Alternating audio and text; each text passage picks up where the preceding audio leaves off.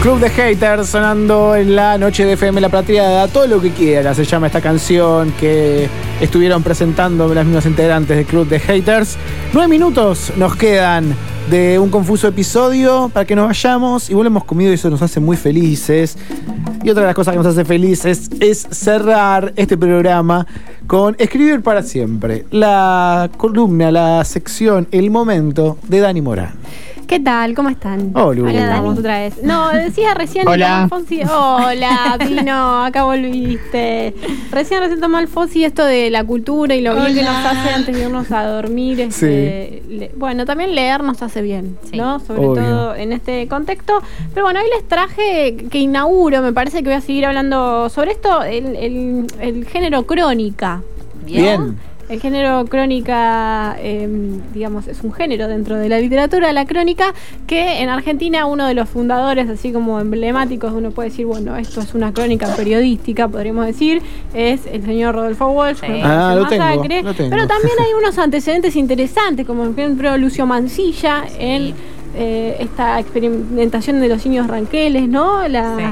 Esta que hacen, pero también más atrás también lo que hacía Sarmiento cuando se iba de gira por el país y anotaba en su cuadernito, o también encanta. eh, Manuel Belgrano que viajó por Europa, ¿no? Donde conoció Los los, distintos de tipos de, escuela, entonces Sí. ellos anotaban y eso también es una crónica. Eso también es una crónica. Así que bueno, nada, hay un montón de cosas que vamos a traer en este sentido, pero arrancamos con eh, un libro que se llama Porno Nuestro. Epa. Porno siempre, Nuestro. siempre redoblando la apuesta en estos espacios. encanta. Me- confuso me episodio. sirve. Y- y- Ustedes pensaron que yo les iba a hablar de, de Palestina, de algo como un poco más contundente. No, no, no. no, Vamos a arrancar Vamos con al- crónicas sobre el Sí. porno, Bien, básicamente. bueno, bueno. Me gusta el porno Gran nuestro porque suena muy padre nuestro, ¿no? Sí, sí. Porno. Es un libro, eh, digamos que para, Oh. para la Hola, época en donde salió, este, después de esto fue todo el auge que también hablábamos en su momento del posporno, ¿no? Que uh, fue muy, con- Sí, muy contundente, ¿no? Acuerdo de la. Universidad de Sociales eh, nada, hacía performance Nunca pornos ahí en los pasillos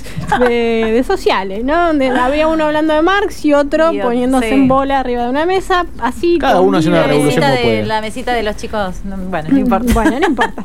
Eh, lo que es este, este libro es una, co- eh, una coedición, podríamos decir. eh, lo escribieron dos eh, grandes escritoras. Una es Daniela Spasic, con quien estuvimos hablando, que también se, se especializó un poquito, podríamos decir, En la literatura pornográfica, sobre todo el porno. Estuvo dando unas charlas también muy interesantes hace poquito, este, siendo ahí como un poco la panelista en este, en este contexto. Y también Alejandra Kurka, que bueno, entre ellas dos escribieron estas crónicas. Lo interesante para quienes no conocen el género es que esto lleva una investigación en general, ¿no? Las crónicas llegan a una investigación y bueno, lo que intentaron ellas fueron como a veces no siempre uno lo va descubriendo como escritor o como periodista durante esa investigación, cuáles son estos indicios que vamos a ir como eh, a- investigando, averiguando, ¿no? A medida que vamos encontrando los relatos para armar una crónica, una parte fundamental que ellas se proponían y que realmente queda plasmada en este libro de historias, es que la industria pornográfica es una industria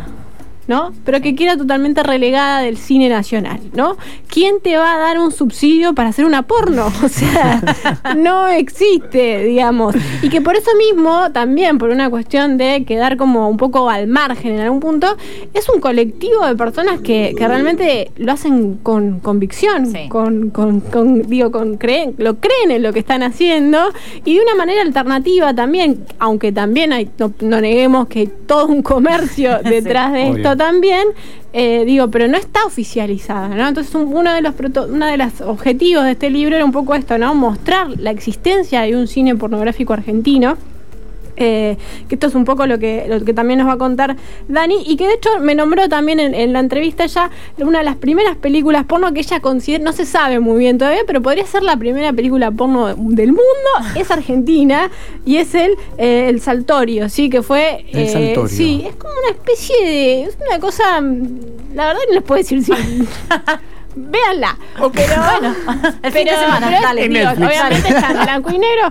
Apa- No se sabe bien la fecha de filmación, pero aparentemente fue, eh, fue filmada en 1907. Ah, Mirá. la miércoles. Sí. Mira vos. Eh, pero bueno, es una instancia muy interesante. Vamos a empezar a escuchar a, a Dani Pasic, les digo, gran periodista, gran escritora, también da unos chayelles. Ella la pueden leer sobre cultura, porno y un montón de otras entrevistas de escritores increíbles en todos los diarios eh, eh, conocidos y hegemónicos de este país.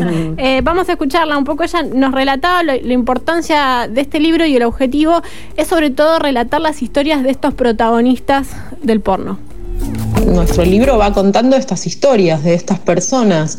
Y también eso, ¿no? Como que una actriz o actor porno no es este, alguien que está todo el día cogiendo y en pose, este, o eh, necesariamente porque alguien horrible. Hay gente horrible y sórdida como en todos los ambientes, hay gente maravillosa y luminosa como en todos los ambientes, pero por sobre todas las cosas está repleto de personas comunes a las que les gusta hacer esto.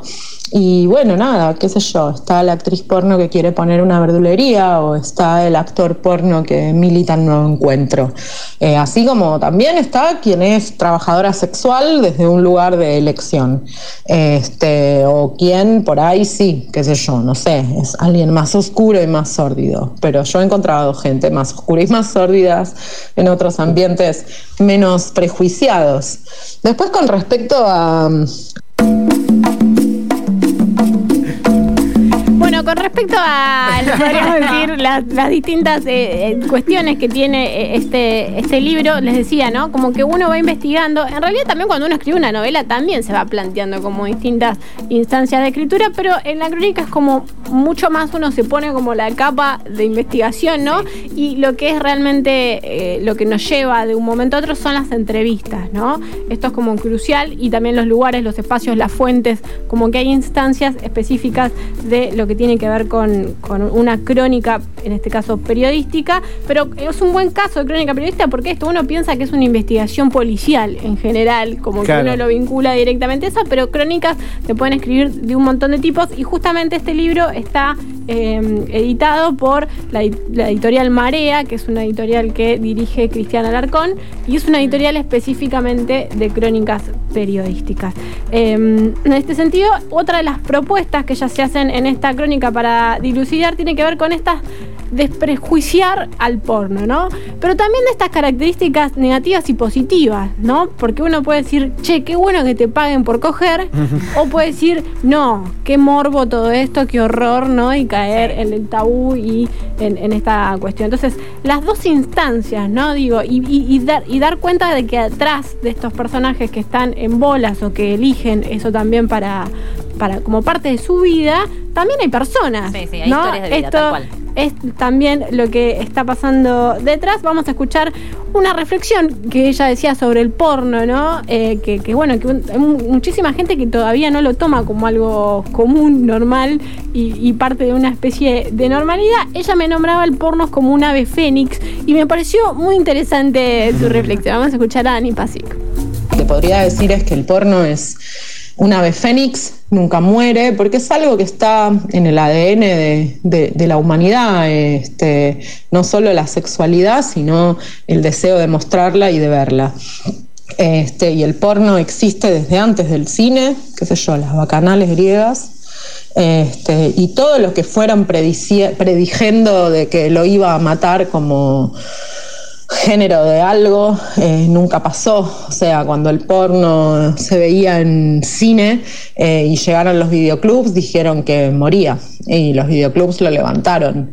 Y cuando llegó Internet y dijeron que moría, este, no, al contrario, se súper eh, extendió. Eh, así con todo, o sea, el porno siempre va a estar y siempre está y tiene la gente que, que, se interesa y lo realiza en mayor parte tiene esta habilidad de saber adaptarse porque tienen todo en contra.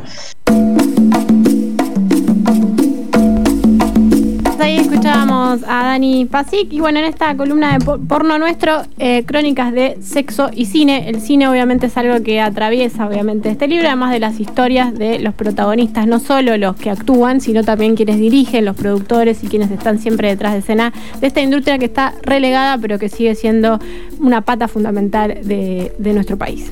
Porno nuestro nos ha traído el escribir para siempre Dani Morán el día de hoy. Y nos vamos con una canción que viene por a tono, ¿no, Dani? Sí, a tono elegida para, para este día especial, ¿no? Como por quédense cerca de algo en este día tan frío de miércoles.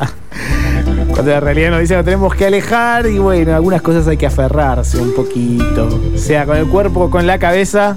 Un confuso episodio nos encontrará la semana que viene. Muchas gracias, Fede Malavida, en las perillas de la consola de FM La Patriada. Muchas gracias, Dani Morán. Gracias a ustedes. Nos vemos pronto. Rosaria, semana que viene. Hasta el miércoles que viene. Chau, Luca Pinito. Nos vemos, cachorro. Hasta la semana que viene a todos. Los queremos mucho. Nos encontramos la semana que viene, el miércoles a las 8 de la noche, en un confuso episodio.